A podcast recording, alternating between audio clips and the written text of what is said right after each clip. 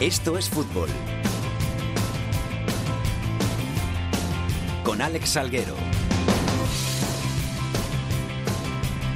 Hola, ¿qué tal? Muy buenas tardes a todos y bienvenidos una semana más a Esto es Fútbol, el rinconcito en cope.es para todo el fútbol de segunda, el fútbol de segunda B, el fútbol de tercera y el mejor fútbol femenino. Recuperamos nuestro horario de los jueves. Hoy venimos cargaditos de mucha actualidad porque tenemos ya el sorteo de Copa, ese sorteo de 16 avos de final, los emparejamientos de 12 equipos de categorías inferiores, 7 de segunda B, 5 de segunda que se van a enfrentar a conjuntos de superior categoría que van a intentar dar la sorpresa y que van a intentar colarse en los octavos de final y, por qué no, seguir vivos en este bonito torneo que es la Copa del Rey.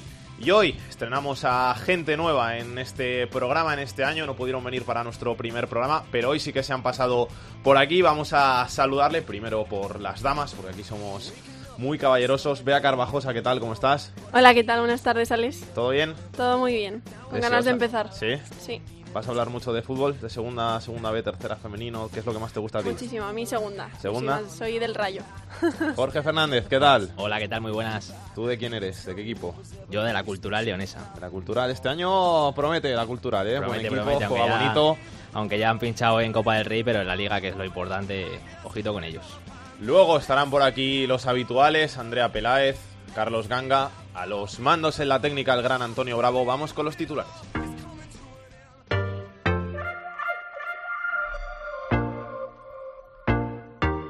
Triple empate a 11 puntos en lo alto de la tabla de segunda entre Sporting Numancia y Cádiz. Con 10 puntos se encuentran otros 5 equipos, Tenerife, Almería, Valladolid, Lugo y Cultural Leonesa. Por abajo, el nuevo colista es el Sevilla Atlético, un equipo, único equipo que aún no ha ganado. Ocupan también plaza de descenso Albacete, Nastic y Lorca. En segunda B, el Celta B es el líder del grupo 1. En lo alto del grupo 2 aparece el Burgos, único equipo del fútbol profesional que aún no ha encajado un gol esta temporada. El grupo 3 está encabezado por el Mallorca y el 4 por el Ecija. En la Liga Iberdrola lideran la clasificación el Barcelona, el Athletic y el Atlético de Madrid que suman pleno de victorias en los tres encuentros disputados. Por abajo el colista y el único que aún no ha puntuado es la Real Sociedad. El premio gordo en el sorteo de 16 avos de la Copa del Rey ha sido para el Fuenlabrada que se medirá al Real Madrid, el Murcia que jugará ante el Barcelona y el Elche que se enfrentará al Atlético de Madrid. Además se han producido los siguientes emparejamientos con equipos de segunda y segunda B, Cartagena-Sevilla, Formentera Athletic de Bilbao, Lleida Real Sociedad, Ponferradina Villarreal, Zaragoza Valencia, Numancia Málaga, Valladolid Leganés, Cádiz Betis y Tenerife Español. Y para la anécdota de la semana viajamos a Valladolid, porque si la semana pasada hablábamos de la hermandad entre los clubes extremeños para negociar el precio de las entradas en sus partidos, ahora toca ver la cara opuesta y es que las peñas del conjunto vallisoletano han emitido un duro comunicado contra el directivo del Rayo Vallecano en relación a los billetes del encuentro entre ambos. Y nos está escuchando el presidente de la Federación de Peñas del Real Valladolid, José Antonio Pérez, al que le agradezco mucho la comunicación. José Antonio, ¿qué tal? Hola, buenas tardes. ¿Por Bien. qué de este comunicado? ¿El por qué emiten ustedes esto? Bueno, esta mañana emitimos ese comunicado porque nosotros siempre, cuando hacemos un desplazamiento, una semana antes tenemos la obligación de, de vender las entradas y organizar el, el- el viaje y desde el Rayo nos dijeron que hasta la semana que viene no nos daban el, el precio. Y aparte nos informaron que no nos iban a dejar meter las pancartas en el estadio, fueran legales o no, cosa que nosotros pues no estamos de acuerdo y nuestras peñas tampoco. Eh, un viaje normal hoy ya tendríamos prácticamente vendido todas las entradas, entonces no podíamos vender por, por este tema. Pero bueno, eh, a mediodía nos ha mandado un correo rayo en el que ya nos ha dado el precio de las entradas, que nos da 470 entradas a 20 euros y que mandemos un, un correo con las pancartas que vamos a llevar para que nos autoricen a meterlas, por lo cual, pues mira, es un poco triste que tengamos que hacer un comunicado de estos para que funcione, pero pero al final han rectificado, es de agradecer y bueno, eh, aunque ya vayamos tarde, pero vamos a empezar a, desde hoy mismo a organizar el viaje. ¿Ustedes, eh, José Antonio, cuando viajan se han encontrado alguna vez con algún tipo de problemas de este calibre o es la primera vez? Es la primera vez. Siempre el lunes de dos semanas antes tenemos los precios y ya anunciamos el viaje.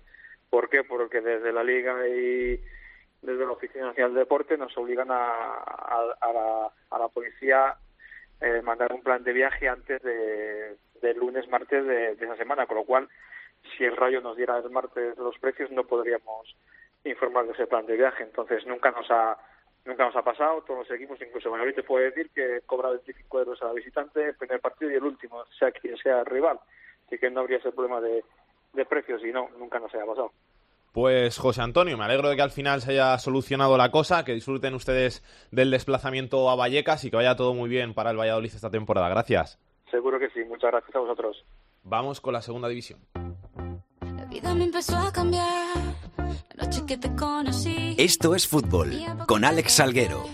Y la cosa sigue así. Yo con mis sostén a rayas y mi pelo a medio se. Pensaste todavía es un niño, pero ¿qué le voy a hacer? Es lo que andaba buscando el doctor. Turno para la segunda división aquí en Esto es Fútbol. Seis jornadas llevamos disputadas en la categoría de plata y todo muy muy igualado, como siempre suele pasar en esta Liga 1-2-3, porque tenemos a tres equipos empatados con 11 puntos en el liderato, a otros 5 por debajo con un puntito menos, con 10 hasta el octavo que es la Cultural Leonesa, luego vienen otros tres equipos con 9 puntos, otros tres equipos más con 8 puntos, así que la cosa como siempre bastante emparejada, bastante igualada y por arriba tenemos a los tres líderes que son el Sporting, el Numancia y el Cádiz y precisamente vamos a comenzar hablando del líder del Sporting de Gijón, Carlos Llamas, ¿qué tal? ¿Cómo estás? Hola, Salguero, ¿qué tal? Muy buenas. ¿Todo bien? Sí, todo muy bien.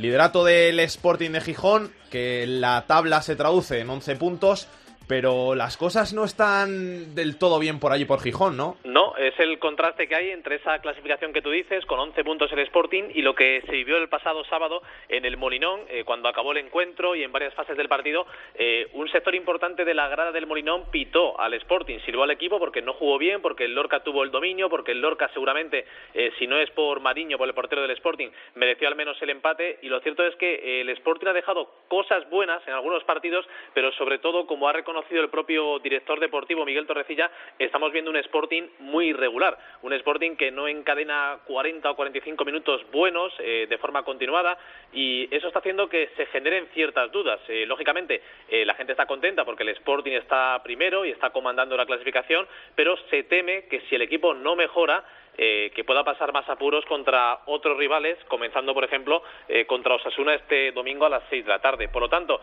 sí que hay satisfacción, sí que hay confianza, tanto dentro como fuera del club, de que este Sporting va a mejorar y va a ser un mejor equipo, pero hasta ahora, a pesar de ese liderato, eh, lo cierto es que el equipo de Paco Herrera está dejando más dudas que otras cosas en este inicio de temporada. Te pregunto también, Carlos, aprovecho por el otro equipo asturiano, por el Oviedo, que está situado en mitad de tabla, ocho puntos irregular comienzo, ¿no?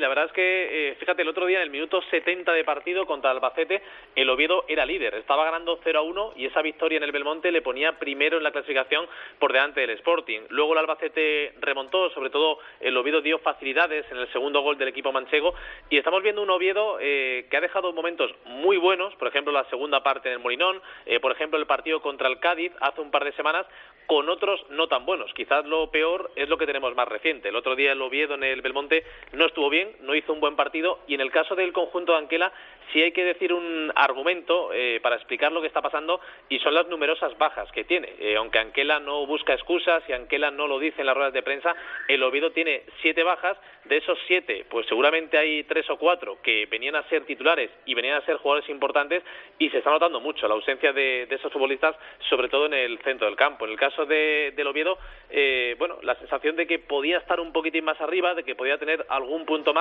pero también la confusión que ha dejado en la afición lo que se vio el pasado domingo en el campo de Albacete, porque la imagen del Oviedo no, no fue buena. El Albacete le, le superó y a pesar de adelantarse en el marcador, el Oviedo no fue capaz ni, ni de llevarse un punto de ese encuentro. Gracias, Carlos. Un abrazo. Un abrazo, compañero. También, segundo, en la tabla, el Numancia, que viene de empatar un partido complicado en el campo del Cádiz. Héctor Perales, Soria, ¿qué tal? ¿Cómo estás? Hola, muy buenas. Buen empate del Numancia el otro día en Cádiz. Decíamos la semana pasada que no terminaba de ganar fuera de casa el conjunto de Yago Barrasate, pero plantó cara en, en el Carranza. Sí, y yo creo que hizo un partido del que esperaba Yago Barrasate, es decir, que su equipo fuese competitivo. Eh, quizá le faltó la victoria, sobre todo porque el Cádiz se quedó con un hombre menos por la expulsión de Barral y el Numancia eso no lo supo aprovechar, pero hay que tener en cuenta que también había algunas bajas importantes en defensa y el equipo estuvo solvente, estuvo sólido y sobre todo no cayó en las trampas del Cádiz, que es un equipo que en la contra te puede fulminar. En Copa viene el Málaga. ¿Qué decimos de ese emparejamiento? ¿Ha sentado bien? Pues hombre, ha sentado muy bien. Está claro que no es el Madrid, que no es el Barcelona, que no es el Atlético, pero es un gran equipo y, e ilusiona en volver a jugar contra un equipo de primera división, el seguir adelante en la Copa del Rey, el ir a un campo como la Rosaleda, que es un campazo de primera división, así que sí, ha sentado muy bien.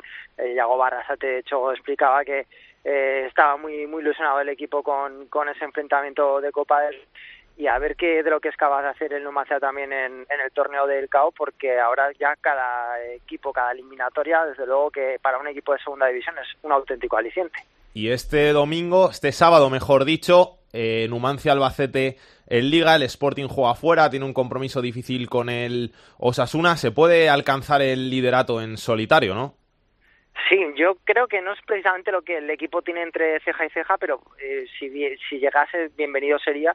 El caso es que el Numancia ya demostró contra el Reus que en ese momento el conjunto catalán no había conseguido ninguna victoria que este tipo de situaciones en las que el rival llega muy necesitado, como va a ser el Albacete, no le van demasiado bien, por lo que sea. Tampoco lo hizo el año pasado bien contra equipos que estaban en situaciones delicadas. Hombre, este partido es en los pajaritos, el Numancia, por la inercia que lleva, tiene que salir a conseguir los tres puntos e intentar, por supuesto, pues eh, eh alcanzar el, el liderato en solitario, aunque, bueno, habrá que ver también lo que hace el conjunto asturiano. Gracias, Héctor. Un abrazo. Un abrazo fuerte. Y esta semana queríamos hablar con algún protagonista. Hemos elegido al Real Valladolid, al conjunto castellano-leonés, que lo está haciendo bastante bien en la liga, que lleva 10 puntitos, que es sexto en la categoría y que además se ha clasificado para los 16avos de final de la Copa del Rey, donde se va a medir al Club Deportivo Leganés. Así que Carlos Ganga, pues se ha currado esta entrevista con Oscar Plano.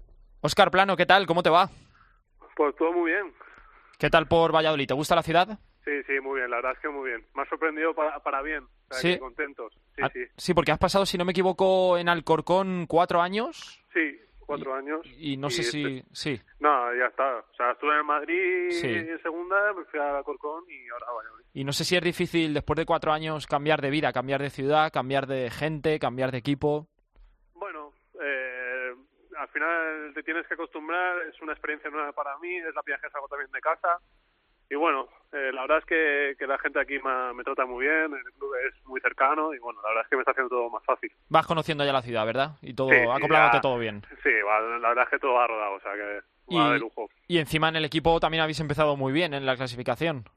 Sí, la verdad es que tenemos un grupo bastante bueno, eh, donde, bueno, pues no, no, no hay un once claro, porque la verdad es que los 25 jugadores pueden estar en once perfectamente.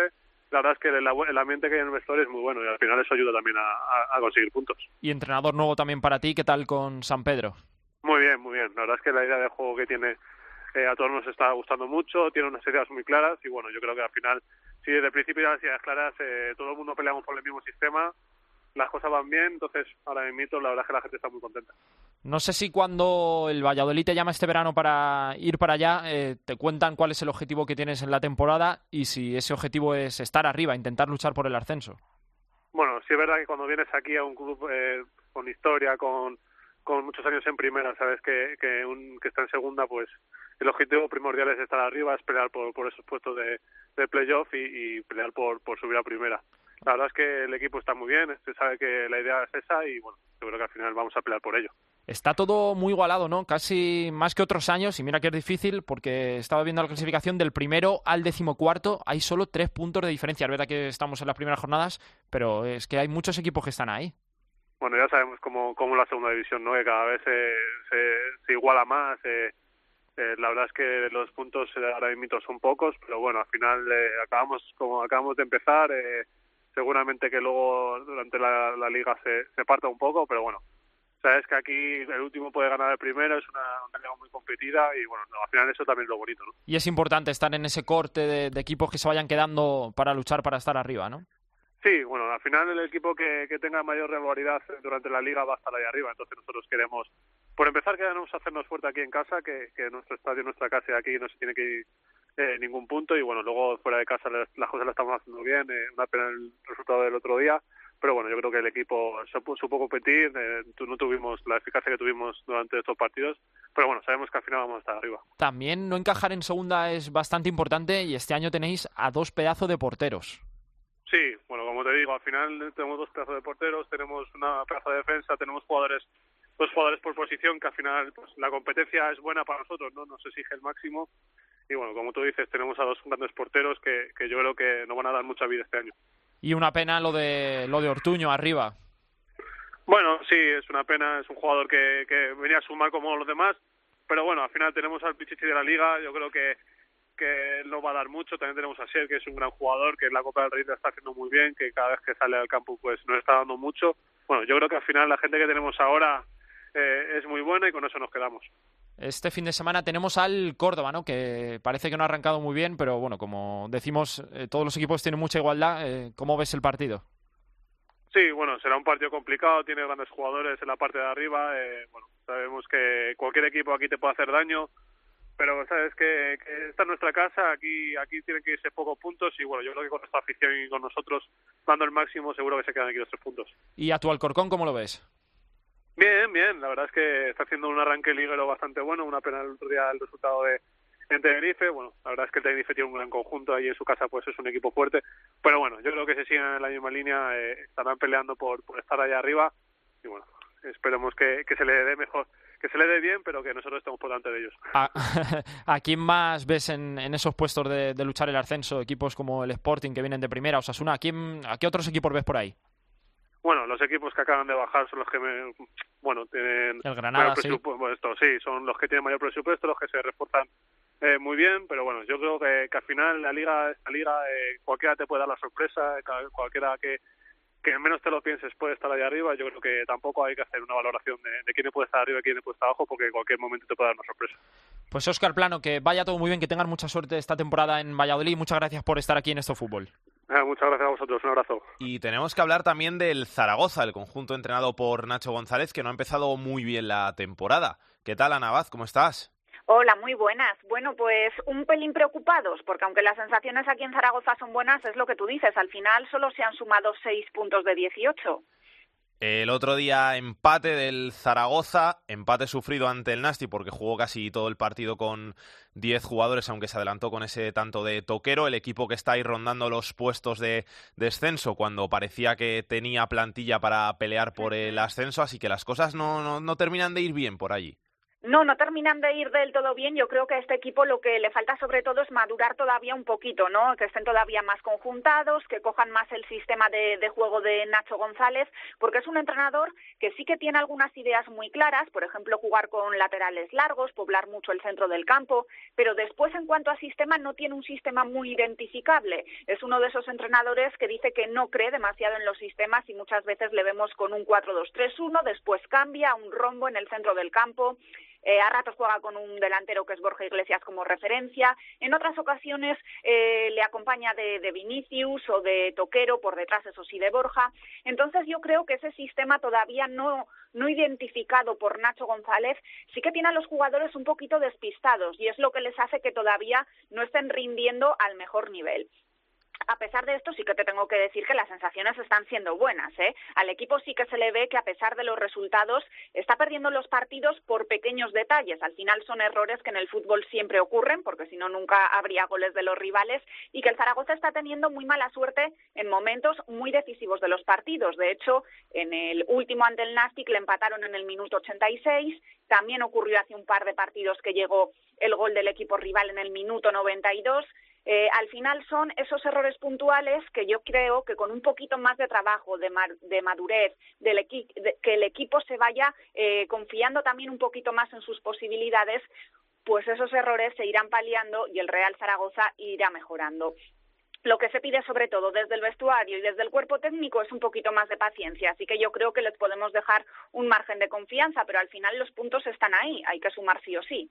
Al final le quitaron la amarilla a Borja Iglesias, una de las dos, y va a poder jugar este fin de semana, ¿no? Sí, la segunda. Eh, fue una amarilla además eh, muy polémica, muy comentada. La afición del Real Zaragoza se enfadó muchísimo en la Romareda en ese partido ante el Nastic porque eh, dejó al Zaragoza sin su goleador durante toda la segunda mitad. El árbitro Figueroa Vázquez expulsó a Borja Iglesias porque el jugador, digamos, que se estaba colocando para intentar rematar un córner que estaba a punto de sacar el Real Zaragoza por parte de Oliver Buff, hizo un gesto, movió el codo un poquito hacia atrás y el portero del Nastic, en cuanto eh, notó ese roce, pues se tiró al suelo. Eh, era la segunda amarilla para Borja Iglesias y, por tanto, fue expulsado. Eh, la verdad es que las imágenes no dejan lugar a dudas. Se ve que no es una agresión, que no le golpea.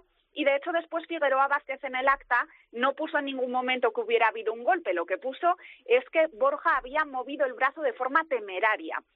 Entonces el acta era lo que nos dejaba un poquito lugar a dudas. Al no poner que, había habido un golpe, dudábamos de si se la retirarían o no, pero desde luego que las imágenes, en este caso el vídeo, ayudó mucho eh, a defender esos argumentos del Real Zaragoza e incluso el capitán del Nastic, Molina, salió diciendo que Borja no había hecho absolutamente nada, que su portero se, había tirado, algo totalmente inédito, ¿no? Que se señale hacia un compañero. La verdad es que sí, tenemos que hablar también de, de la Copa del Reino, que al final al Zaragoza ha tenido suerte en ese sorteo y de lo que le podía tocar quizá el, el mejor rival en forma de, de, aficionados que pueden llegar a la Romareda, deportivamente quizá el más complicado.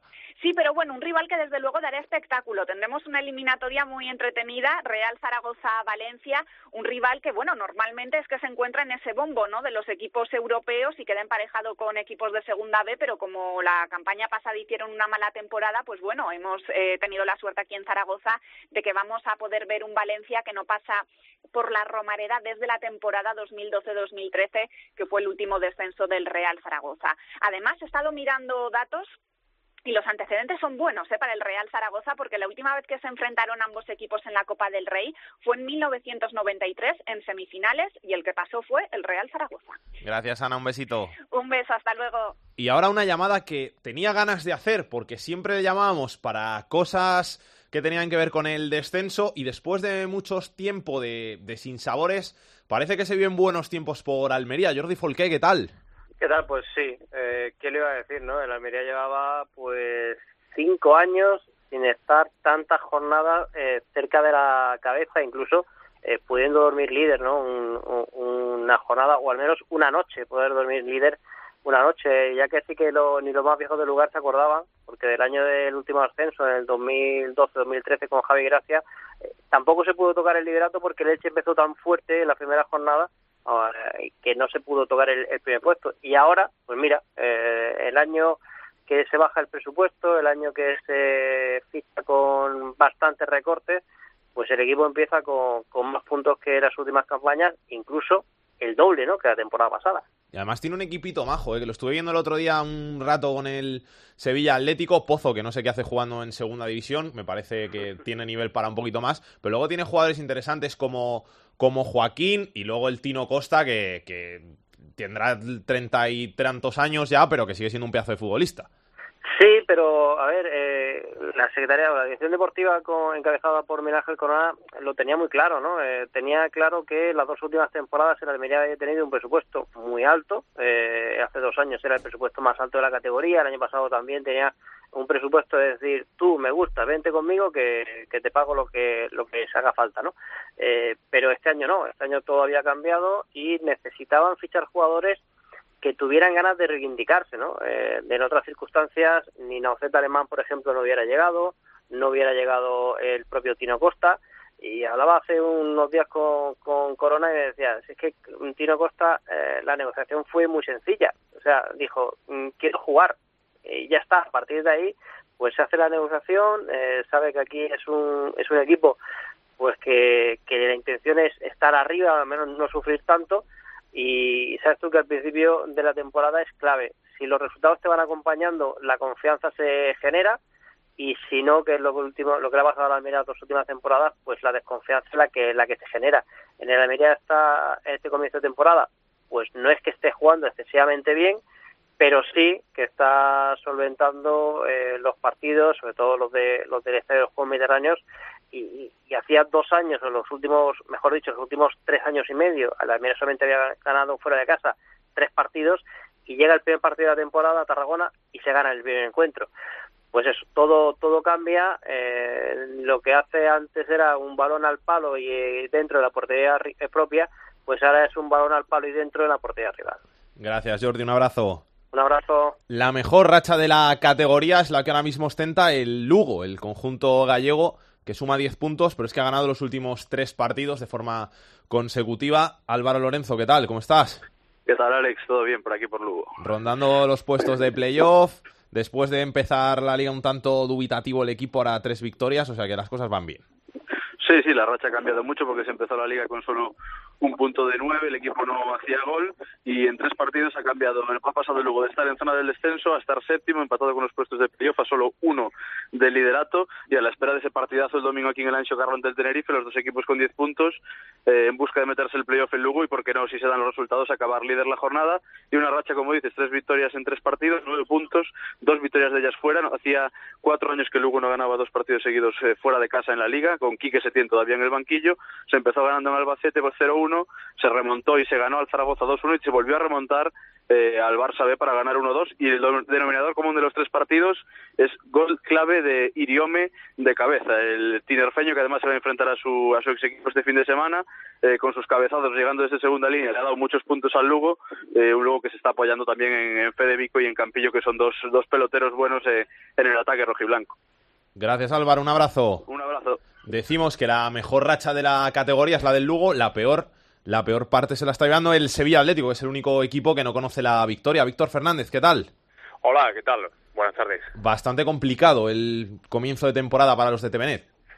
Pero es que se veía venir, porque se le han ido los jugadores más importantes, se han ido los dos centrales, eh, que eran titulares, se le ha ido Ibi, que está jugando muy bien en el Levante, Borja Lasso en el, en el primer equipo, que por cierto está jugando muy poco, y se ha marchado también Cotán cinco piezas fundamentales, además jugadores que marcaban mucha diferencia en la categoría y el Sevilla Atlético no se ha reforzado bien. Eh, para colmo, los dos de arriba, Margual y Carlos Fernández, no están haciendo goles.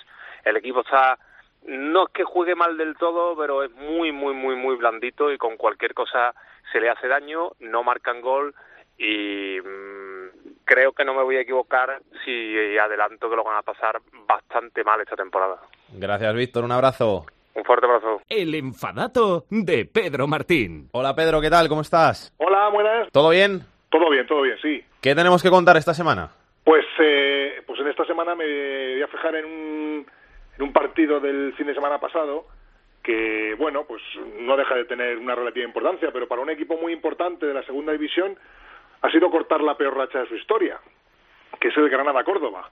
El Granada que había empezado la temporada con seis partidos sin ganar, cinco de liga más uno de copa en el que perdió en Zaragoza y el eh, fin de semana pasado por, por fin ganó un partido, ganó 3-1 al Córdoba, después de 19 partidos sin ganar, porque recuerdo que la temporada pasada el Granada, eh, una, en una temporada en general mala, pero el final ya fue calamitoso, con 12 derrotas y solamente un empate, pues evidentemente con ese saldo de resultados bajó a segunda división y unidos esos 13 partidos a los 6 de, de, esta, de este comienzo de temporada, pues había firmado eso, la peor racha de su historia, 19 partidos sin ganar, que es una barbaridad, porque entre una victoria y otra pues han pasado prácticamente eh, seis meses, más de seis meses, desde la que ganó el Granada al Alavés en la jornada 25 de la última Liga de Primera, el 1 de marzo, hasta esta victoria ya a finales de septiembre frente al Córdoba, más de seis meses sin ganar el Granada, 16 partidos, de un equipo que en principio debe estar entre los favoritos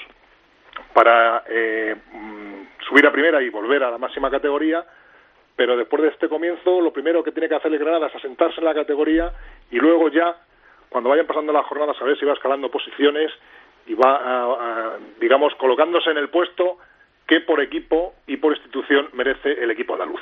Gracias, Pedro. Un abrazo. Igualmente. Y si tú la ves, ve y dile, vine a buscar lo que se llevó. La segunda B en Esto es Fútbol.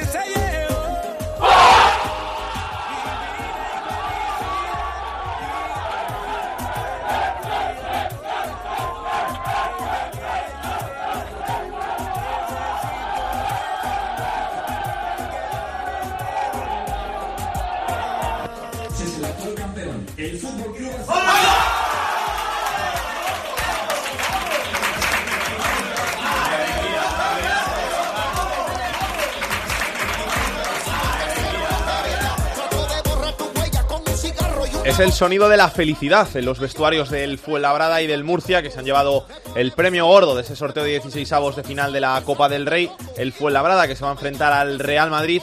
El Murcia que se verá las caras con el actual campeón de la competición, con el Fútbol Club Barcelona de Ernesto Valverde.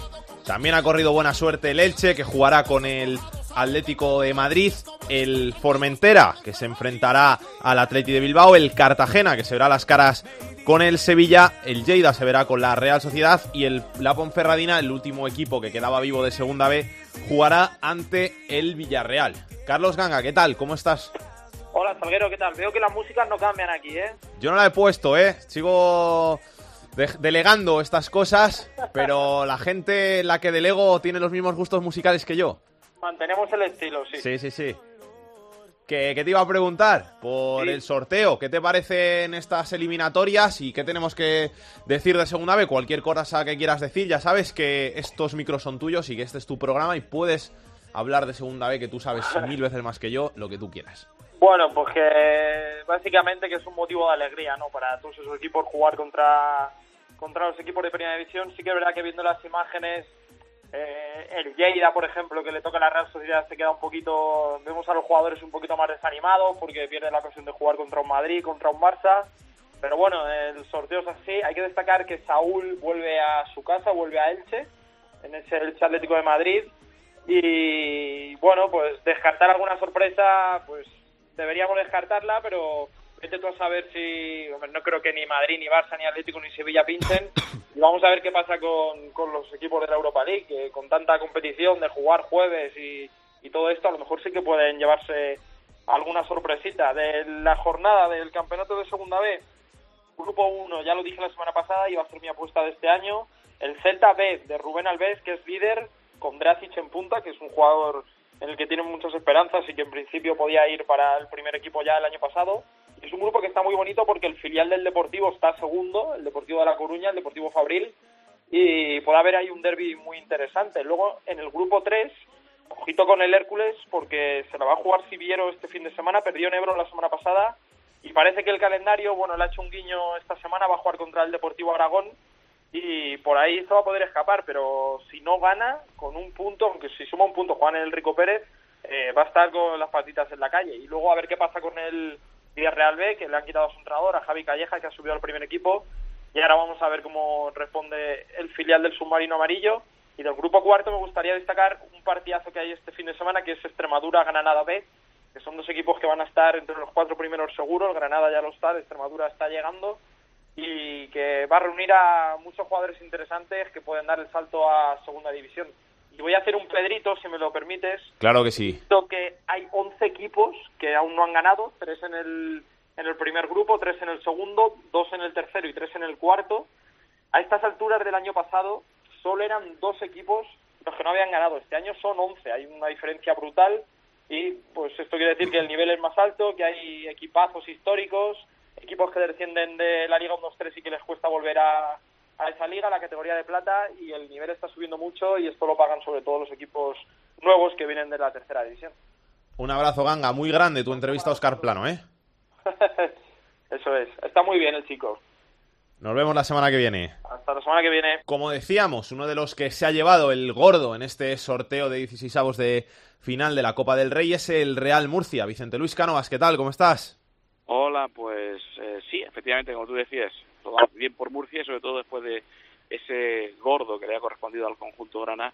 En esta es la segunda vez que llega a esta ronda en la Copa del Rey cuando está en Segunda División B. La primera fue en 2010 y le correspondió al Real Madrid y este año pues eh, ha cumplido el primer objetivo de la temporada, que era llegar a esta ronda de la Copa del Rey y que le tocaron grande. En este caso el Fútbol Club Barcelona ha sido recibido, la verdad es que con mucha ilusión, con muchas ganas y sobre todo porque para el futuro de la entidad la taquilla que se pueda producir ese día va a ser importante, casi casi asegura el presupuesto, aseguraría el presupuesto de la temporada y sobre todo en un club que anda en bancarrota, pues es un momento importante. Así ha sido recibido en el día de hoy, ¿no? Con, con mucha alegría, con ilusión y sobre todo que aseguraría las nóminas durante muchos meses. Es que además tiene suerte el Murcia, como tú dices, le ha tocado el Real Madrid en otra ocasión, en este caso el Barça, el campeón de Copa, el vigente campeón de Copa, y esto, si te tocan un equipo de segunda B, en este caso el Murcia al final es un equipo que tiene más poder económico que otros, pero como tú dices, te, te garantiza el, el poder subsistir sin problemas durante esta temporada, igual la que viene. Sí, eh, hombre, la que viene el objetivo es el ascenso a segunda división, con lo cual, fíjate el futuro económico que tendría la entidad. Un club que además tiene la suerte de que su presidente es desde ayer eh, el máximo accionista de la entidad, después de haber eh, comprado las acciones de la familia Samper, bueno, ha comprado las acciones y ha comprado una deuda importantísima, pero desde luego la otra vez que el Murcia llegó a esta fase, pues eh, estuvo en torno al billón de euros, y hablo del año 2010. La recaudación pues este año vamos a poner eh, que esté por esa misma por esa misma cifra pues casi casi como decía anteriormente garantiza las nóminas de la primera plantilla durante esta temporada. Una plantilla que se ha hecho con la ambición de seguir muy lejos en la Copa y sobre todo ascender porque el futuro de la entidad pasa por el ascenso a la segunda división Gracias, Vicente. a vosotros También ha habido premio en Elche, en este caso doble premio, porque un ilustre del Atlético de Madrid viajará ahí a tierras ilicitanas a su casa, en este caso Saúl Ñíguez. Jero Tormo, ¿qué tal? ¿Cómo estás? Hola, ¿qué tal Alex? Muy buenas. Después del palo del descenso, el equipo no ha comenzado del todo mal. Tiene al Mallorca en el grupo, que es, va a ser un rival competido por esa primera plaza, va a ser difícil. Y luego si te toca el Elche, el Elche en este caso, el Atlético de Madrid en Copa, las cosas bastante mejor. Sí, la verdad es que en la parcela deportiva no han empezado nada mal las cosas. El objetivo es eh, única y exclusivamente el ascenso, el regreso de nuevo a esa segunda división. Y la verdad es que en este grupo tercero de la segunda división B, al Elche, mm, pues quizás le haya tocado uno de los huesos más duros de roer, como es el Real Club Deportivo Mallorca, en la misma competición. Lo bueno y lo positivo, pues que luego no te lo encontrarías al menos sobre el papel, más allá de lo que luego pueda deparar la suerte en un hipotético playoff de ascenso a, esa categoría de plata del fútbol español. La verdad es que yo creo que en estas seis jornadas de liga lo que están demostrando Elche y Mallorca es que son los dos gallitos del grupo y cuando uno no es líder lo es el otro. Sin ir más lejos, el pasado domingo el Elche lo que hacía era perder ese liderato tras el empate a tres cosechado frente al Atlético Baleares, un liderato que anteriormente era del Mallorca, que perdió el conjunto balear, que consiguió el Elche Club de Fútbol y ahora pues en esta próxima jornada, este próximo fin de semana, se intentará de nuevo devolverle la moneda al conjunto insular. Eh, en cuanto a esa Copa del Rey, ese emparejamiento con el Atlético de Madrid, pues estoy totalmente de acuerdo contigo y también con lo que decía el compañero de Murcia. Eh, puede ser una tabla de salvación para el Elche Club de Fútbol, que yo incluso me atrevería a decir que está muchísimo peor en el plano económico que el conjunto de Nueva Condomina, porque fíjate, aquí parece que no aprendemos las lecciones. Cada vez que hablamos te tengo que contar algún rollo económico, algún rollo institucional, pues no iba a ser esta una ocasión en la que no lo iba a hacer, con un convenio de acreedores fantasma, digo lo de fantasma porque a día de hoy está suspendido de manera cautelar por el juzgado, con una audiencia provincial que no se pronuncia, con una audiencia provincial que en otro tema también durante esta semana le ha dado la razón al expresidente del Elche Club de Fútbol, Juan Anguix, en donde hay un contrato mercantil de por medio en donde el Elche tiene que hacer frente al pago del 50% de todos los traspasos que durante estos últimos años ha hecho. En un principio se recurría a ese contrato, ahora se vuelve de nuevo a dar la razón por parte de la Audiencia Provincial en una sentencia que es recurrible a través del Tribunal Supremo. Yo creo que no salimos de una y estamos en otra, con una compraventa del club de las acciones que no se consigue materializar, con un grupo inversor Skyline International que ha hecho todo lo posible para poder entrar en el Martínez Valero y ha acabado en el Albacete en segunda división, con un expresidente llamado José Sepulcre que sigue todavía en la sombra manejando los hilos de la entidad franjiverde. Bueno, pues la verdad es que la situación económica no es la mejor y a día de hoy incluso el presidente del Elche, Diego García, el actual presidente del Elche, Diego García, ha llegado incluso a destacar que, que vamos a ver qué es lo que puede pasar a, a partir del mes de diciembre si ese déficit que está previsto de dos millones de euros a final de temporada, si permite poder pagar a los futbolistas allá por el año 2018. Esta es la situación de un Elche Club de Fútbol que, como no puede ser de otra forma, pues ha recibido como una gran inyección de moral económica la visita del Atlético de Madrid, que lo deportivo, la verdad es que las cosas no van nada mal. Se ha hecho un equipo para intentar conseguir el ascenso a la segunda división y la verdad es que de momento el equipo está rep- respondiendo sobre el terreno de juego. Una cosa es la teoría y otra cosa es la práctica. Una cosa es hacer una buena plantilla y otra cosa es hacer un equipo y de momento parece que Vicente Mira, el técnico del Elche, lo está haciendo, pero que en lo económico, pues eh, la visita del Atlético de Madrid le puede solucionar mucho la papeleta. Veremos qué es lo que pasa, pero desde luego la verdad es que esa vuelta del hijo pródigo, como tú decías, de Saúl Ñíguez aquí al Martín de Valladolid, que por cierto es abonado del Elche Club de Fútbol, es eh, abonado franjiverde, esa vuelta también va a ser uno de los alicientes de un partido en donde el conjunto franjiverde pues se lo quiere tomar como una fiesta, pero en donde también quiere sacar pues esa tajada económica que tanto necesitan a día de hoy los equipos modestos. Gracias, Jero. Un abrazo. Un abrazo. El último de los equipos que ha sido agraciados en este bombo de 16 avos con un grande ha sido el Fuenlabrada, Jorge.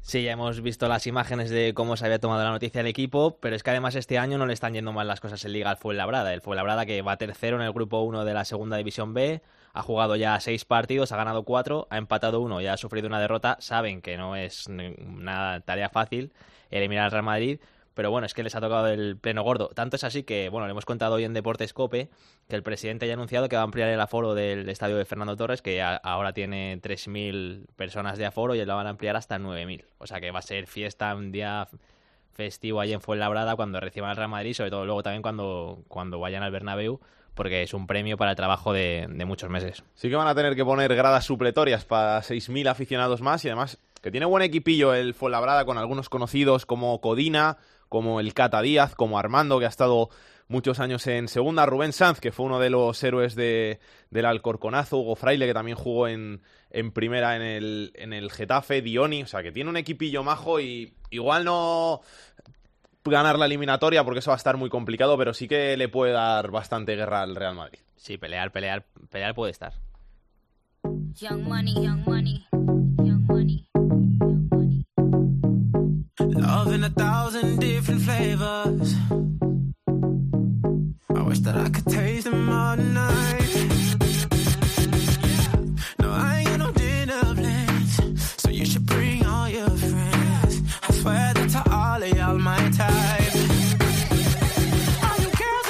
Peor suerte que fue Labrada, que Elche y que Murcia han corrido los otros equipos de segunda B que estaban en el bombo. Peor suerte porque no les ha tocado un grande, pero sí que se enfrentarán a un equipo que juega a competiciones europeas esta temporada. Eh, uno de ellos es el Formentera, que va a jugar ante el Atleti de Bilbao. Jordi Jiménez, ¿qué tal? Muy buenas, ¿cómo estáis? El Formentera que el año pasado se vio las caras con el Sevilla, este año le toca a primera el Sí. Atleti de Bilbao, que va a viajar a la isla. Más complicado el viaje quizá que, que el rival.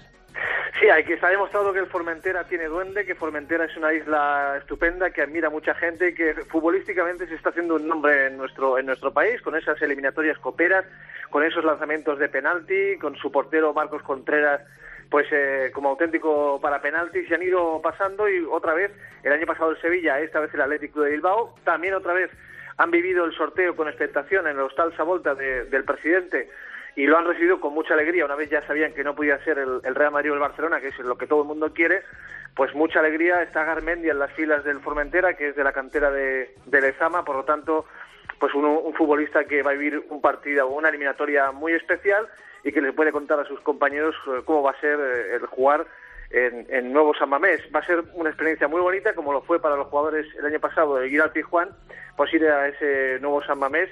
Y vamos a ver cómo lo digiere en la liga, porque es un, recién ascendido y evidentemente la distracción se va a ir hacia, hacia el, apet- el apetito de, que provoca ese, esa eliminatoria copera y en la liga pues se tienen que jugar la, la permanencia. Pero bueno, mucha ilusión, una fiesta para Formentera. Me imagino que pondrán, como el año pasado, una grada supletoria para ampliar un poquitín la capacidad, porque es un campo muy pequeñito. Y evidentemente, pues para el Athletic, pues eh, coger el, el avión a Ibiza y luego pues el barquito a Formentera. Te tengo que preguntar también, ya que aprovecho que estás por aquí, por el Mallorca, que va líder en el grupo tercero y que le están yendo las cosas bastante bien, aunque lo va a tener difícil porque tiene rivales complicados este año. Sí, bueno, eh, yo estaba escuchando a Jero hace un momento y, y- y tenía sudores fríos solo de recordar, bueno, primero de ver lo que están pasando en el Elche y en segundo lugar de recordar lo que ha pasado en Mallorca. Hay que recordar que aunque ahora deportivamente su momento es lamentable porque está en segunda B, que es increíble después de 37 años que no que no que estaba fuera del fútbol profesional, pero económicamente y en, lo- y en cuanto a la estabilidad del club no tiene nada que ver con el tumultuoso camino que ha tenido en los últimos años que pues era muy parecido a lo que contaban desde Elche con muchos problemas, muchísimos problemas y ahora pues por lo menos solo se habla de fútbol. Eh, hay Puedo decir que la afición del Mallorca ha vuelto a sonreír, paradójicamente, a pesar de estar en segunda B, nadie quiere estar en segunda B, lógicamente, cuando vienes de, de primera división, pero al menos el equipo gana, ofrece otra imagen, eh, los jugadores que han cambiado en su mayoría pues tienen, tienen otro mordiente, otro carácter, eh, el equipo defiende bien, no es brillante en ataque, pero está manteniendo el cero en la puerta muchos días. Bueno, en definitiva, un Mallorca que tiene que volver cuanto antes al fútbol profesional, pero que por el momento pues está haciendo que sus fieles, que están yendo pues unos 6, 7 mil, eh, se lo estén pasando bien en esta travesía del desierto. Gracias, Jordi. Un abrazo. También en este bombo está el Lleida, el conjunto catalán, que ha corrido también suerte peor que otros equipos, pero que se va a enfrentar a la Real Sociedad, que es un primera. Sergi Tor, ¿qué tal? ¿Cómo estás? Hola, ¿qué tal? Buenas tardes. ¿Cómo ha sentado el enfrentamiento con la Real Sociedad? Bueno, hay que, hay que aceptarlo con un tinte nostálgico. Fíjate, y ahora hablo en primera persona porque uno de los primeros partidos que recuerdo en Lleida fue en la temporada 77-78, ya ha llovido Copa del Rey contra la mítica Real Sociedad de Arconada, de Satrústegui, de bueno de estos hombres importantes no de, de Perico Alonso y de Irígoras la Real ganó 0-1 en el Camp de Sports y luego en el viejo Atocha resolvió la eliminatoria y también en la década de los 90 hubo un enfrentamiento con el, con el conjunto de Churi Urdin. Precisamente Fuenlabrada tiene que agradecerle a Albert Esteve presidente del Lleida y ha cogido su bola porque quedaban cuatro equipos de segunda B, el Lleida no había salido y solo quedaba la bola del Real Madrid de Champions. Y Albert Esteve, presidente del Lleida, pues le ha dado la suerte al Fuenlabrada y no en este caso al cuadro local porque evidentemente todo el mundo es consciente que Barça y Real Madrid son los dos grandes en este sorteo ante los equipos de segunda B y tercera. Finalmente la Real la Sociedad, que no es Barça o Madrid, pero sin, duda, sin lugar a dudas también es un muy buen rival. Gracias, Sergi. Un abrazo. El Cartagena, que es el equipo que se va a enfrentar al otro que tocaba de Champions, que no era ni Madrid, ni Barça, ni Atleti, podemos decir en este caso, que ha corrido mala suerte con, con los que le podía tocar de, de ese bombo. Maite Fernández, ¿qué tal? ¿Cómo estás? Muy buenas. La verdad que no ha sido que haya tenido mala suerte, es que se ha acabado todo muy pronto. Los jugadores se han quedado con eso de que la bolita del Cartagena era la primera en salir y ha sido tan rápido el, el momento ese de saber que no les tocaba el Madrid o el Barça, que hubiera sido, bueno, por lo que te decía el propio Paco Belmonte, que hubiera sido superávit económico al final de la temporada, que ha sido un poco, bueno, pues sorprendente el que se acabara tan rápido. Pero yo creo que lo han tomado con ilusión. Ya decían que incluso dentro de que era de Champions, era el más fácil de eliminar de, todos los que tenían en, en posibilidades de que le tocaran de Champions. Así es que se lo, se lo han tomado bien, los presidentes han coincidido en el sorteo y parece que es una eliminatoria con buen rollo. En Liga, ¿cómo van las cosas?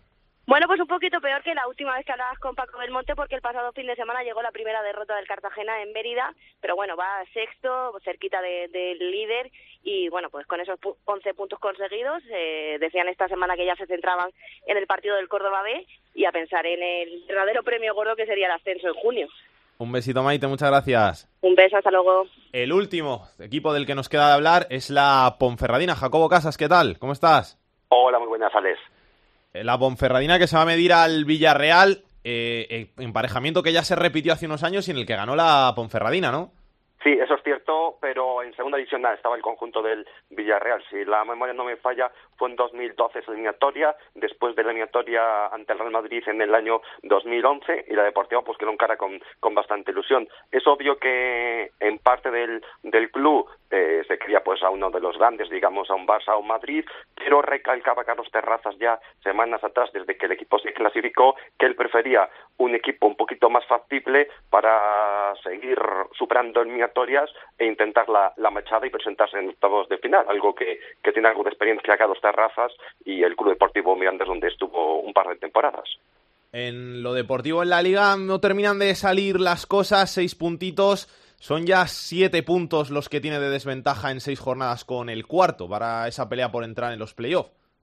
Yo muchas veces lo he dicho y se lo he comentado al, al míster y yo creo que es la percepción que tiene casi todo el mundo que la Ponferradina ha tenido mejores sensaciones y ha jugado mucho mejor que los propios resultados. Es cierto que fuera de casa sigue teniendo un lastre la propia Deportiva Ponferradina, que en casa está más o menos cumpliendo, quizás en las últimas jornadas con ese empate ante Valladolid B pues ha fallado algo, pero debe de encaminar ese, ese buen estado de forma la, la propia deportiva, mejorar y volverse a enganchar a la, a la zona alta de la clasificación. Y este fin de semana es un buen partido porque juega ante el Fabril, ante el filial del Deportivo, que está también en la, en la zona alta de la, de la clasificación. Ahora es el principal objetivo en este mes donde la Ponferradina solamente se va a centrar en la Liga, después ya vendrá la, la Copa del Rey con esa citada eliminatoria que hemos, que hemos apuntado. Muchas gracias, Jacobo. Un abrazo. Un abrazo, compañero. Y tenemos precisamente al otro lado del teléfono a un jugador de la Ponferradina. Andy, ¿qué tal? ¿Cómo estás? Hola, buenas tardes. ¿Todo bien? Todo bien. Ya habéis descansado, habéis entrenado hoy y ya preparando el partido, como ha dicho Jacobo, de, del Fabril, ¿no? Sí, ya desde el propio lunes, pues preparando ya el partido del domingo. Hoy un poquito de parón para conocer quién era el rival en la Copa y a seguir entrenando. Sí, eh, al final hoy tocaba el sorteo, pero, pero bueno, ya se ha hecho, hemos visto nuestro rival y nada, a dejarlo un poco de lado y a centrarnos en lo verdaderamente importante que, que es el domingo. Oye, os ha tocado un grande que es el Villarreal. Quizá eso te permite que no estés tan distraído, ¿no? Porque al final, no sé vosotros, pero, pero toda la gente ahí en, en Ponferrada puede acabar pensando, eh, viene el Madrid, viene el Barça, viene el Atleti, se, se empieza a hablar del partido y se olvida un poco de lo que es la, la temporada. Sí, es verdad que cuando cuando te toca pues un equipo de, de, los tres que me has dicho, al final mediáticamente tiene más repercusión y se habla más y la gente a lo mejor señala el partido en el calendario y solo está esperando ese partido y a lo mejor puede centrar un poco, pero nosotros dentro lo tenemos claro, eh, todavía queda mucho para, para la eliminatoria de Copa del Rey, es un objetivo que nos planteamos a principio de temporada, querer llegar a 16 de final, lo hemos conseguido y nada, ahora pues a centrarnos en el, en el otro objetivo que, que es a largo plazo y que bueno que tiene que tenemos que empezar a, a sumar de tres porque bueno no, no tenemos los puntos deseados a fecha a día de hoy y, y hay que empezar ganando el domingo. El año pasado el objetivo era meterse en playoff, no se consiguió. El grupo primero, que era el que vosotros estabais, fue el más complicado con Racing, con Cultural Leonese, con Celta B, con muchísimos puntos y eso pues fue un, un hándicap para los otros equipos. ¿Este año sigue siendo el, el objetivo meterse en playoff? Sí, está claro. El, el objetivo del primer día eh, no es meterse en playoff, sino subir a, a segunda división. Eh, hay dos caminos, que es el de quedar campeón, que bueno, todos sabemos que, es más corto, y luego pues meterte en playoff entre los cuatro primeros, que es más largo. Al final eh, todos queremos subir, o sea, nosotros queremos subir a segunda división y vamos a pelear por ella hasta, hasta el final. Oye, Andy, ha dicho Jacobo que jugáis bien, pero que eso no se termina de traducir en los resultados. ¿Vosotros tenéis esa misma sensación en el campo que tiene la gente desde fuera? Bueno, es cierto que, que ha habido partidos en los que a lo mejor se ha jugado bastante bien y no hemos ganado, como a lo mejor el día del Ferrol o, el día del Castilla, que también pudimos ganar perfectamente, pero luego hay otros partidos que bueno que no han salido tan bien, pero pero bueno, al final lo que cuenta lo que cuenta es ganar y, y sumar puntos. De, de, nada vale irte con buenas sensaciones si no se traducen en, en victorias. Por último, te pregunto por, el Villarreal, ¿qué, ¿qué, sensaciones tienes de cara a ese emparejamiento? Va a estar complicado, pero bueno, se puede intentar, se puede dar la sorpresa y ya habéis derrotado en otras ocasiones a, al conjunto amarillo. Sí, bueno, todos sabemos la, ahora mismo pues la diferencia que puede haber pues de un equipo que, que es top en primera división, que juega competición europea, que tiene grandísimos jugadores, pero pero bueno, no es no es imposible. Al final, seguramente cuando llegue la semana del partido lo prepararemos pues igual que preparamos el partido del domingo, eh, intentar intentar hacerlo lo mejor posible y bueno, eh, al final eh, si optas a lo más grande, pues te puede llevar el objetivo grande. Si, si sales con una mentalidad de, de que bueno, de que sí es un partido bonito, pero que no hay nada que hacer, pues al final no te vas a llevar nada. Andy, muchas gracias por tu paso por estos fútbol. Suerte para ese partido contra el Fabril de esta temporada, de este fin de semana y suerte para la temporada. Bueno, pues muchas gracias a vosotros. Contado todo lo de la Copa del Rey en la segunda B, toca hablar un poquito de la competición con el capitán de la segunda B, con Rubén Bartolomé. Rubén, ¿qué tal? ¿Cómo estás? Hola, ¿qué tal? Muy buenas tardes. Empezamos por el grupo 1, donde tenemos al Celta B líder, que ha subido esta semana al liderato, y me sorprende bastante el Navalcarnero cuarto, ¿eh? Sí, bueno, está haciendo un grupo de momento que está mandando por, por los filiales, ¿no? Como bien dices, el Celta B, que, tenía un duelo contra un equipo de arriba, contra el, Rápido de Bouzas y, y lo, acabó ganando y, otros dos eh, filiales que se meten arriba como es el Atlético de Madrid B que derrotó al líder tercera y el Fabril que viene de, de tercera división pero bueno que de momento está imparable ahí arriba junto como bien decías el, el Navalcarnero que es el que se cuela un poco ahí arriba en, en esta liga que de momento mandan eh, los filiales eh, luego en, el centro de la tabla seguimos teniendo equipos que, que están sufriendo mucho en este arranque liguero, como puede ser la prueba Ferradina, como, como decía Andy, la semana un nuevo empate entre el Valladolid B, aunque sí que parece que merecían más, pero bueno, no, no acaban de arrancar. El Pontevedra, que sumó los tres puntos, pero como había hecho un arranque tan tan complicado, pues de momento sigue en esa zona media-baja de la tabla. El Castilla, que también perdió, o el Toledo, que perdió contra el Unión Adarve 2-1 y tampoco arranca. Cuatro equipos que tienen ese objetivo de si no estar en playoff o no estar muy cerca y de momento no, no están arrancando.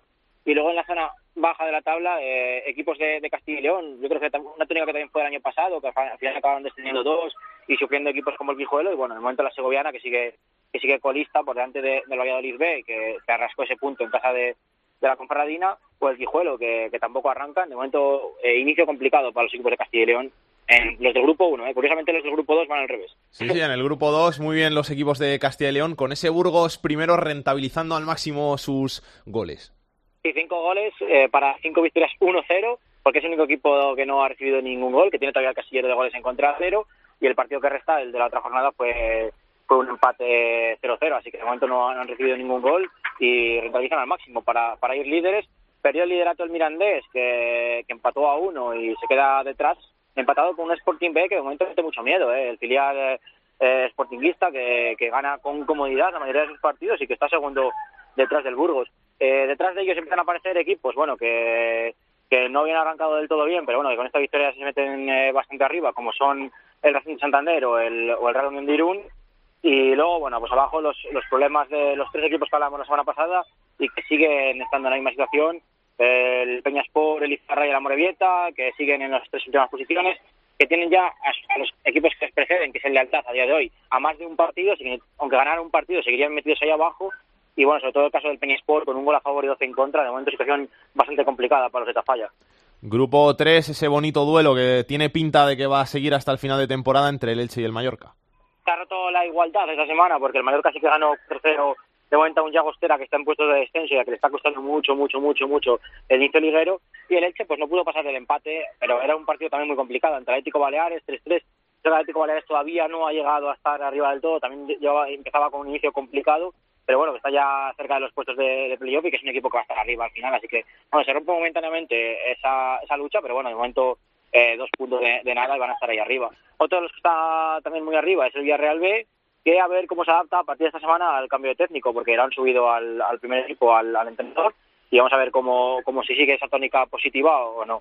Y bueno, luego por abajo dos equipos eh, que siguen con, con muchos problemas, el Peralada, que sí que sumó un punto, pero que sigue colista y que bueno rompe esa mala racha que llevaba de cuatro derrotas consecutivas, y el que encadena creo que son tres derrotas consecutivas es el Deportivo Aragón, encima perdiendo 5-2, una derrota muy contundente y también en serios problemas en la zona baja de la tabla.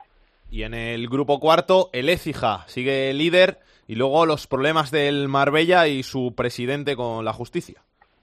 Sí, bueno, en la zona alta de la tabla, que no, no consiguió ganar ninguno de los de arriba, ni Écija, ni Granada B, ni UCAM, aunque siguen primero, segundo y tercero, consiguieron pasar el empate, así que bueno, siguen eh, arriba, pero sin eh, lograr eh, la victoria. De un poco de la zona alta, que el, último, el único que aprovechó eh, fue el Melilla para, para ganar y para acercarse un poco arriba. Otro los que ganó fue el Marbella, pero bueno, como bien dices, yo creo que es una noticia que está totalmente solapada, pues por eh, esa actuación de la Guardia Civil contra una supuesta mafia rusa, entre la que estaría involucrado el presidente de, el presidente del equipo. Vamos a ver cómo, cómo se acaba resolviendo en las eh, próximas semanas, pero bueno, podría pintar muy mal, porque podría, podría- se podría hablar de, financiación ilegal del, del equipo. Vamos a ver cómo, cómo funciona esto en las próximas semanas. Y luego abajo también eh, dos equipos que hablábamos también de que tenían problemas la semana pasada.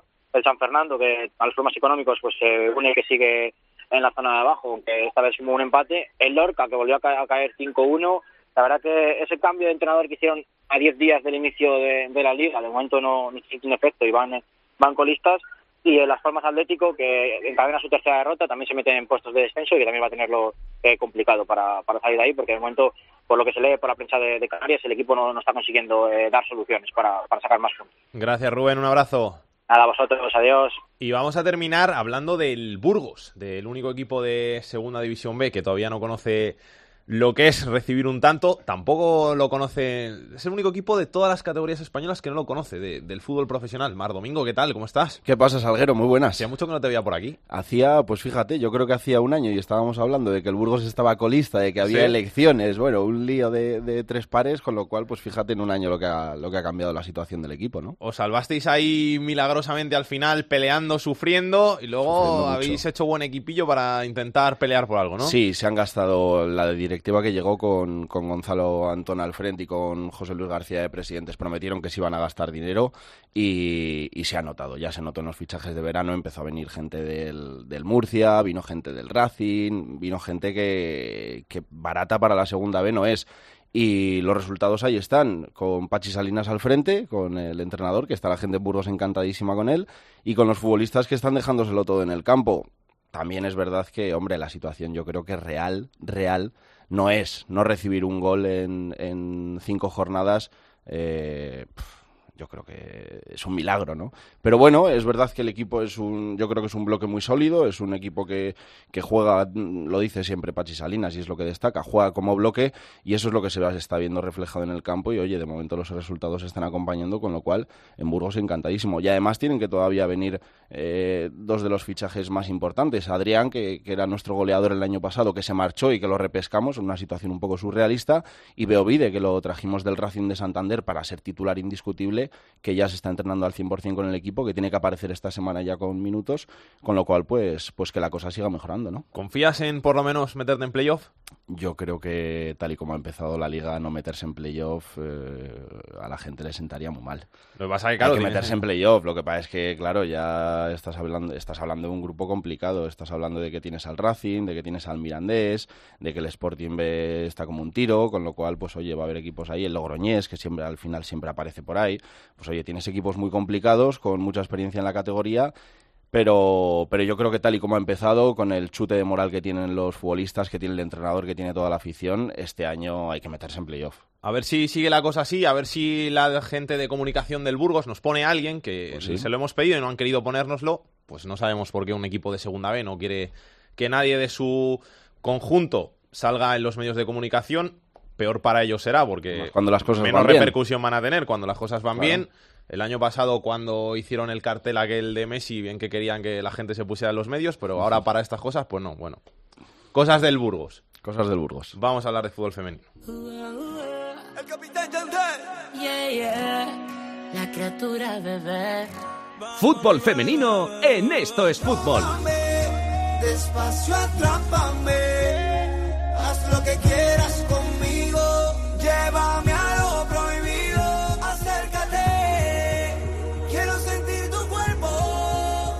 Ya está por aquí la directora de Área Chica, Andrea Peláez. ¿Qué tal? Hola, ¿qué tal, Salgue? ¿Cómo me gusta recibirte con música de esta? lo sé, lo sé. A mí también que me recibas con esta música. Porque en área chica no ponemos esta música. ¿eh? ¿No? Juré que no lo haría cuando empecé el programa. ¿Por qué? petición de oyentes que me dijeron que iban a ser fieles si no escuchaban música que no les gustaba. Y eh, vengo a tu programa, pues entre otras cosas, para escuchar esta música. Así que Yo todavía no he recibido esas quejas, igual algún día lo hago, pero todavía no. Así que esta música va a seguir Manténlo, sonando. manténlo, manténlo. ¿Qué tenemos que contar del fútbol femenino? Pues que este fin de semana tenemos la cuarta jornada que empezará el sábado a las 11 menos cuarto con un Barça Santa Teresa de Badajoz que se podrá seguir en Bean Sports. A las 4 tendremos el Atlético de Madrid Athletic, el vigente campeón, que por cierto, este es el primer partido que entra en la quiniela. Eh, quien esté echando la quiniela para esta jornada, ese partido de la Liga Iberdrola, el Atlético de Madrid Féminas Athletic de Bilbao femenino, entra por primera vez en la historia en la quiniela. El sábado se cerrará a las 4 con el Madrid Club de Fútbol Femenino Real Sociedad. Para el domingo quedan el resto. Se televisará a las 4 de la tarde el Betis Zaragoza Club de Fútbol Femenino. La clasificación, el Barça sigue líder con 9 puntos. Los mismos tiene el Atlético de Madrid, que es segundo. Y tercero, el Athletic. Por eso es un partidazo el Atleti Athletic, porque llegan los dos con 9 puntos. Los dos han ganado sus tres encuentros. eh, llevan 7 goles a favor los dos. Y en contra lleva el Atlético de Madrid 1 y el Athletic 3. Es decir, llegan igualadísimos, no puede estar más eh, mejor ese partido, más entretenido y prometer más. Así que ahí estaremos para contarlo también en Área Chica el próximo martes. Y en el- la zona de descenso están en Zaragoza con un punto y la Real Sociedad, que aún es el único equipo que no se ha estrenado en el casillero. Vamos a ver si lo hace este fin de semana. ¿Algo más que contar? Nada más que contar, que todos pendientes en esta cuarta jornada, que van a pasar cosas y pendientes área chica, que empezamos a hacer regalitos. ¿Ah, sí? El martes sortearemos la primera camiseta firmada de Natalia Pablos, la camiseta del Rayo Vallecano, y cada mes vamos a hacer un sorteo. ¿Cómo Eh, puedo unas participar yo en eso? Pues mira, nos tienen que seguir en área chica, tienen que seguir al Rayo Femenino y tuitear con el hashtag área chica cope y con una foto eh, en la que se vea que están viendo un partido de fútbol femenino o algo que tenga que ver con el fútbol femenino, para fomentarlo, para dárselo a alguien que, que sea seguidor, porque lo que queremos es que el fútbol femenino vaya para arriba. Muy bien, pues Aportando- estaremos atentos, área chica, a escucharlo y a descargarse todo el mundo el podcast. Eso es. Gracias, Algue.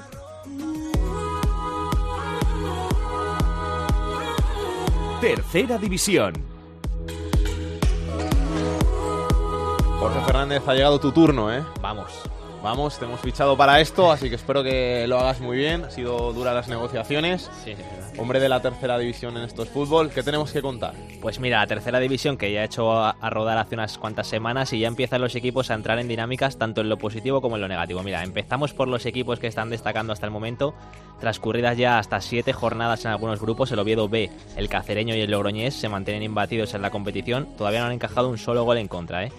El inicio de temporada más llamativo está siendo el del Cádiz B, que este fin de semana empató a dos con el Sevilla C y un empate que le mantiene como líder del grupo décimo con solo 5 goles a favor en 5 jornadas. Eso sí, es líder con 11 puntos porque ha ganado 3 partidos por la mínima y ha empatado otros 2. Además, los equipos más goleadores hasta el momento han sido el Calahorra, cuya temporada hasta el momento está siendo muy sólida, con 23 goles a favor y solo uno en contra, seguido del Logroñés con 22 goles o de los 21 que ha marcado el Atlético Malagueño. En el aspecto negativo destaca la difícil situación que está atravesando el Real Burgos, una pena que se haya ido ya Mar Domingo, que con 28 goles encajados en 5 jornadas es el equipo más goleado del fútbol español. De hecho, lleva dos partidos consecutivos perdiendo por 6 goles a 0, especialmente hace dos semanas una, do- una dolorosa derrota contra el Burgos Promesas en ese derby burgalés.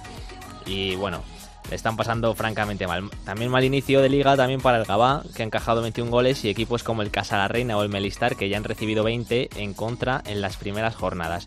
Si empezamos a hablar de nombres propios, el máximo goleador de la competición hasta el momento es Rodrigo, del Calahorra, con 8 goles en las 6 jornadas que llevan ya en el grupo 16, en el de La Rioja. Y luego por detrás en el Pichichi hay varios jugadores que acumulan ya 7 goles, como Imanol del Logroñés, Rubén Pérez del Barea, Capelo del Vila Cañas y Cañi del Silva. Todo esto, Salguero, son los números, pero es que esta semana ha habido dos noticias muy importantes en tercera división. Pues cuéntamelas. Pues mira, la primera la ha protagonizado el Castellón, porque lo hemos venido contando en COPE durante todo el verano, que la afición estaba respondiendo de una manera espectacular a la campaña de abonados para esta temporada, y es que ya han alcanzado los 10.000 socios abonados. Estamos hablando de un equipo de tercera división con 10.000 socios abonados. Bueno, pues este domingo, el Castalia, que es el estadio donde juega el Castellón, congregó a 11.000 personas en el partido entre el Castellón y el Villarreal C. Para que te hagas una idea, Salguero, y que se la haga a nuestros oyentes, en Ipurúa, este mismo fin de semana, un partido de primera división, en el Eibar Celta, solo había 6.000 personas, es decir, un partido de tercera división que tenía casi el doble de espectadores que un partido de primera. Brutal. Bueno, mira, tengo aquí los datos. Hubo los mismos espectadores en Castellón que en el Getafe Villarreal, en el Coliseum Alfonso Pérez. Y Sí. bueno, si nos vamos a segunda división, es que este partido superó a cinco encuentros en aforo. O sea, en Vallecas, en el Rayo Cultural, había menos de 10.000 personas. En el Carlos Belmonte Albacete, 7.000. En fin, bueno, un, toda una gesta histórica. Yo creo que esto es histórico lo que está haciendo el Castellón. Y bueno, lo seguiremos contando aquí en Esto es Fútbol. Y bueno, luego te traigo la segunda noticia que tiene que ver con el Real Jaén. La semana pasada se realizó una ampliación de capital para impulsar al, equipo, al histórico equipo del Jaén para ver si consiguen ese preciado ascenso a Segunda División B. Pues bien, la primera decisión ha sido sustituir al entrenador David Valenciano por el exfutbolista Salva Ballesta, que coge al, al histórico equipo del Jaén, que además ya ha sido presentado y que ha anunciado muchos cambios. Por ejemplo, el más llamativo, que a mí me ha llamado bastante la atención, ha sido el cambio de horario de los entrenamientos, porque el Jaén entrenaba por la tarde, que como suele ser habitual en los, jugadores de tercera división, tienen un trabajo y en sus ratos libres es cuando juegan al fútbol después del trabajo. Me estoy acordando de Pablo Infante el Mirandés, que tiene su trabajo en el banco, y luego iba a entrenar. Pues ya ha dicho el nuevo mister que de eso se ha acabado. De hecho, es que según sus propias palabras, en la presentación dijo que entrenar por la tarde lo considera impropio de un equipo a la altura del Real Jaén. Así que veremos a ver cómo cambia la dinámica del Real Jaén Salva Ballesta, que de hecho debuta este fin de semana contra el Atlético Malagueño, el equipo que ya dirigió él hace unos años Así que habrá que seguirlo muy de cerca. Muy bien, Jorge, muchas gracias. ¿eh? A ti. Has estado muy bien. Muchas gracias. Vamos a ver qué tiene Aitor Puerto en su agenda de la semana. Comenzamos el repaso de la agenda futbolística de fin de semana con la segunda división, jornada número 7. Destacamos los dos grandes partidos del fin de semana. El primero, el sábado a las 6, el Numancia segundo recibe al vigésimo primero, al Albacete. Y el otro gran partido, el domingo a las 6, el noveno Osasuna recibe al líder Sporting. En la segunda división B, jornada número 7 para los cuatro grupos. En el grupo 1 destacamos el partido entre el sexto, el Cerceda, que recibe al líder, al Celta B. En el grupo 2, el líder, el Burgos, recibe al quinto, al Real Unión. En el grupo 3, eh, quinto contra décimo, el Cornellá, que recibe al Formentera. Y en el grupo cuarto, el líder, el Ecija, que recibe al décimo primero, al Recre. En la tercera división hemos fijado la mirada en el grupo 3, jornada número 7, el líder del grupo, el Tropezón, que recibe al decimosexto, al Bimenor. Y acabamos el repaso a la agenda futbolística del fin de semana con el fútbol femenino, jornada número 4, partidazo entre segundo y tercero, que no dejan de ser colíderes junto al Barça, en este caso el Atlético de Madrid, segundo que recibe el Athletic Club de Bilbao, que es tercero. El partido será el sábado a las 4.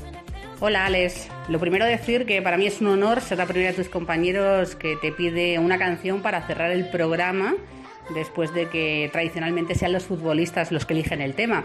Y después de estar eh, pensando mucho durante todo el día, no sabía si decirme por algo de mi época, tipo pues Hombres G, Nacha Pop, eh, Los Secretos, pero al final he pensado que como tu programa tiene un ámbito internacional porque puede ser escuchado desde cualquier parte del mundo por un artista internacional, concretamente por un grupo y muy relacionado con el fútbol, con un equipo inglés, con el Manchester City. Yo creo que ya sabes por dónde voy. He elegido a Oasis o Oasis, como dicen en Inglaterra, y la canción Wonderwall. Un beso, disfrutar.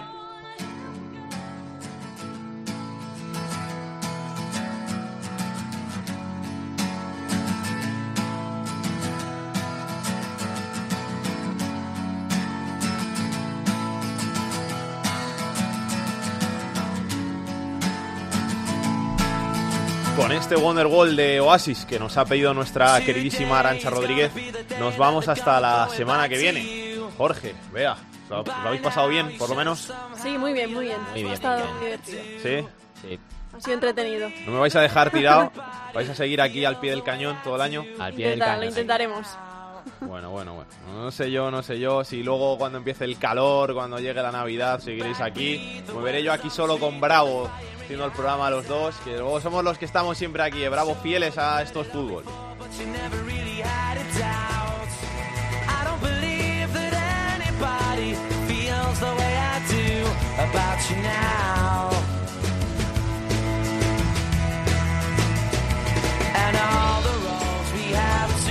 Vosotros, con este Wonderwall os decimos adiós. La semana que viene volvemos aquí en Esto es Fútbol con más fútbol de segunda, segunda B, tercera y el mejor fútbol femenino. Hasta entonces, disfrutad del fin de semana, pasadlo bien. Besos y abrazos para todos. Chao, chao. Para contactar con Esto es Fútbol puedes hacerlo a través de correo. Esto es fútbol arroba cope. En Twitter arroba es fútbol cope. Y en Facebook, Facebook barra Esto es Fútbol.